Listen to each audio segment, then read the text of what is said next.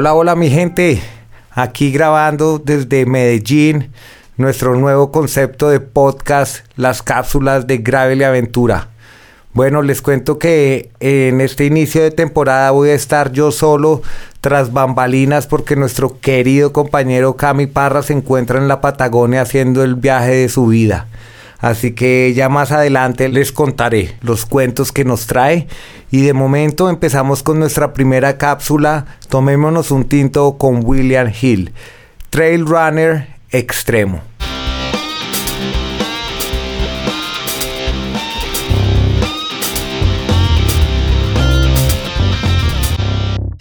Bueno, bueno, don Cami, ¿cómo estamos el día de hoy? Muy contento, hermano, aquí a breves momentos de empezar nuestra sección. Tomémonos un tinto. Sí, en esta oportunidad traemos a William Hill, como ya les habíamos contado, un bombero que nos va a narrar todas sus historias y sus experiencias. ¿Cómo estás, William? Hola, ¿qué tal? Eh, muy bien, muchas gracias por la invitación a un café, una de las bebidas más deliciosas que puede existir. Sí, la verdad, creo que todos somos un poco adictos al café. Sí, así es. Bueno, Willy, hermano, para mí es un, un, gran placer poderte tenerte invitado aquí para que mucha más gente te conozca. Para mí eres algo, un referente en el tema del trail running. Y por otro lado, pues tu oficio como bombero aquí en la ciudad de Medellín, después de que nos has dado un pequeño abrebocas de tus experiencias. Entonces, Willy, hermano, bienvenido y cuéntanos un poco eh, hace cuánto te dedicas a ser bombero y al trail. Bueno, mi nombre es William Hill, bombero de profesión, entrando a los 19 años acá ya en, en Medellín, para ser más exactos. Y, y en el deporte, pues eh, digamos que el mismo tiempo, en el mismo tiempo, pero inicié en las carreras de aventura que son un poco más, Sí, más salvajes y todo, pero y a medida pues, que ha pasado el tiempo me he pasado un poco para las carreras de atletismo de montaña. Bueno, Willy, y cuéntanos ahorita eh, aquí como bombero, eh, que nos estabas narrando una historia tremenda antes de, de empezar nuestro diálogo. eh, ¿Cuál ha sido de las experiencias así más tremendas que has tenido para que la gente entienda un poquito a lo que tú te dedicas y eh, tu oficio? Bueno, eh, si no es porque se nos, nos demoramos un poquito más en esta, en esta tarde de café, pues no tendría esta historia para contarles porque eh, todo puede cambiar muy fácilmente en, en la dinámica de lo que es ser bombero de profesión y pues estando en ella sí he tenido pues como un caso relevante que de un incendio en el que pues digamos que, casi pegamos pelo decimos en Medellín o casi pues se pierde la vida ahí pues porque es, es nuestro es nuestro trabajo y es de riesgos Qué bueno, Willy. Bueno, un hombre que literalmente trabaja con candela. Eh, Willy, ¿cuál ha sido la candeleada más dura que has tenido en el deporte? ¿Cuál ha sido como la distancia más larga que has hecho corriendo o en una aventura? Pues bueno, yo empecemos pues como desde los inicios empecé con las carreras de aventura. eh, eran un poco dinámicas, muy, muy largas, muy extensas, 500 kilómetros, 400 kilómetros, eh, entre todas las disciplinas deportivas que eran bicicleta de montaña, kayak, rafting, eh, atletismo y todo en base pues a la orientación, a un mapa y a una brújula magnética. Y en carreras de trail eh, pues que haya hecho fue el año pasado en noviembre 182 kilómetros por hora en México, pero pues digamos que no le pongo mucha atención aunque me dio muy duro porque digamos que no la pasé bien en temas de, de salud y entonces quedé muy atrás en posiciones, pero bueno, es una experiencia bacana. Oye, Willy, a mí me parece algo que siempre me he cuestionado el compaginar tu labor ¿no? como bombero y el tema de las carreras de trail a nivel mental. Pues porque como bombero requieres de un rigor y también de confrontar unas eventualidades muy extremas y luego, por ejemplo, enfrentarte a correr 100 millas en el Chicamocha. Pues digamos que una de las, de las, de las cosas positivas que tiene mi deporte es que puedo controlar la mente y controlar esas esos momentos emocionales que puede tener uno eh, llevándolos al deporte porque unas veces por ejemplo en el trabajo las jornadas son muy extensas de 24 horas pueden suceder muchos casos y puede haber un desgaste físico y mental pues bastante alto y asimismo puede suceder en una carrera de ultradistancia. Uno tiene que pasar por muchos momentos, manejar la mente, eh, distraer la mente y también eh, el tema de los sueños, del sueño, el tema de los horarios, el tema del sueño y saberlo manejar. Entonces, digamos que en cierto modo ha sido positivo el trabajo de bombero por las jornadas tan extensas y llevarlas a las ultradistancias. Entonces digamos que ha sido positivo por eso, porque puedo controlarlas. Eh, Willy, ¿y cuál reto tienes ahora como planeado próximamente? Eh, bueno, este año pues este año estoy enfocado a las, a las carreras cortas que no pasan los 50 kilómetros. Esas carreras cortas digamos que son las que más preparo ahora eh, porque son muy rápidas, son carreritas de 4 o 5 horas.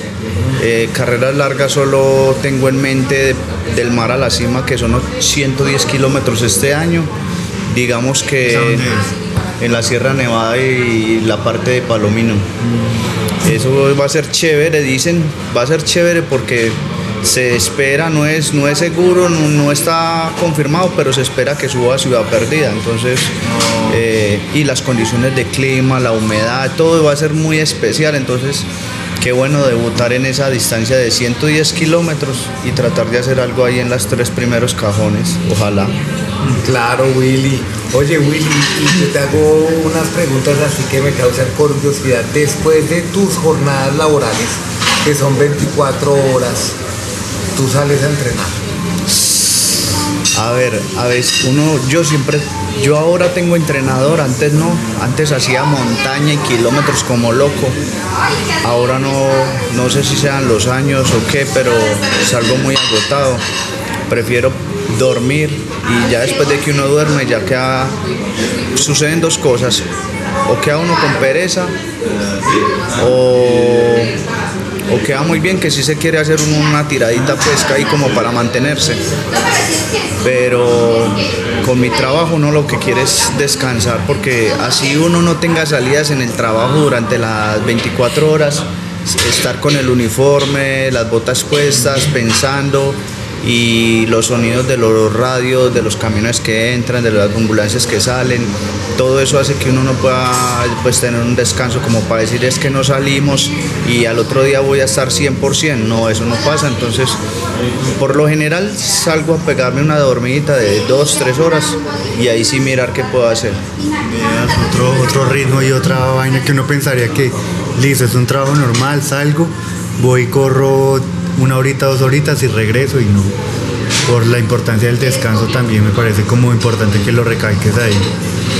Pues eh, lo que pasa es que eh, eso es lo que nos da una madurez deportiva, porque a veces saliendo de estranochado y digo, no, lo tengo que hacer, lo tengo que hacer, porque si me voy a dormir ya por la tarde, cuando ya he dormido me da pereza. Entonces para descartar esa, esa o para de pronto perder el entrenamiento de ese día, mejor trasnochado lo hago, independientemente de que salga bien o que salga mal. Lo estoy haciendo y eso, es, y eso es uno de los puntos importantes para cuando yo voy a una carrera de ultradistancias, yo tengo que estar así cansado, con sueño, tengo que seguir trotando. Voy en el kilómetro 100, entonces eh, tengo sueño y todo, pero tengo que seguir trotando. Claro, a mí me parece que el manejo de ese rigor mental es, una experiencia muy importante para este tema de carreras de larga distancia porque la verdad a veces a uno el sueño y la mente te hacen parar te hacen parar y claro, evidentemente parar pues el que está detrás sigue corriendo y nos va a alcanzar.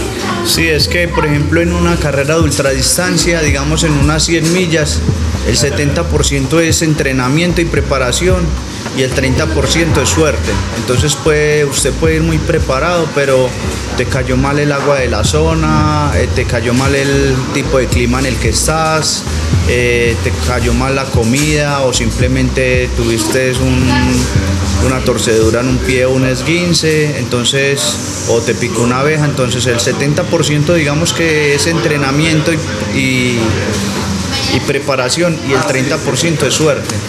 Eso pasa. Oíste, Willy, y vos montas bici. Sí, trato de montar bici porque es un complemento para cualquier disciplina. Sí, te, ¿y qué? ¿Te gusta rodar duro o Pues, cómo lo tomas? eh, digamos que dicen las personas que me veían montar antes que yo montaba duro y pues yo corría aventura, las carreras de aventura tenían tramos de 100 kilómetros en bicicleta de montaña y como en las carreras de aventura son cuatro los participantes, entonces tres de ellos llevan un jalaperros, que es un... Sí, lo que le ponen a los perritos para no llevarlos. Una correa. Sí, una correa. Una correa. Que, y bueno, y entonces eh, digamos que cuando corría más aventura, llevaba el jalaperros y yo era el que me echaba un compañero que le diera la pálida, pues, o así, o al hombro, entonces lo amarraba y bueno, vamos que es que somos cuatro, somos un equipo, acá no es que yo llegué solo, Claro, nada. eso es importante. Entonces, sí. Eso me gusta también mucho de la carrera de aventuras, es que es trabajo en equipo. y parábamos a dormir los cuatro con bicicletas ahí al lado y amanecía, e- era el amanecer y con las bicicletas ahí en la medio de la carretera y uno se tiraba a dormir con bicicleta y todo y bueno, dormía uno 20 minuticos y se levantaba otra vez como y nada. Así. Oye, Willy, y bueno, eh, ¿cómo ves el futuro de lo que es el trail en Colombia?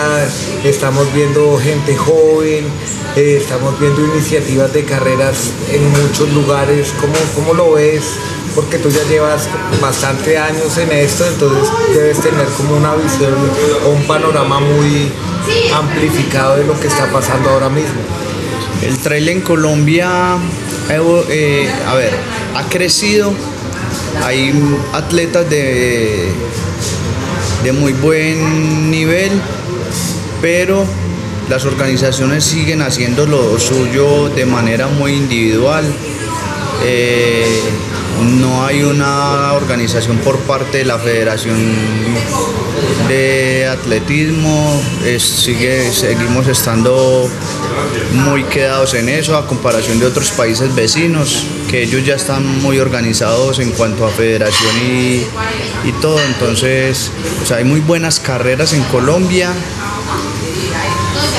pero seguimos muy, muy atrás. Eh, si nos ponemos a ver otros países, pues en el, en el caso del trail running, pero sí hay muy buenas carreras, hay muy buenas carreras, hay muy buenos escenarios, hay deportistas muy completos en, toda, en cada una de las distancias, pero sí, sí falta un poco más de organización para, para que tener un nombre como Federación de Trail Running, ¿cierto? Sí. Bueno. Bueno, esta fue la cápsula de William Hill, trail runner, bombero y una gran persona. Así que esta fue nuestra primera cápsula de Tomémonos un tinto con Gravel y Aventura. Pendientes ahí que la próxima cápsula va a estar muy interesante. Tenemos unos frame builders aquí de la ciudad de Medellín que nos van a compartir su flecha. Hasta pronto, compañeros.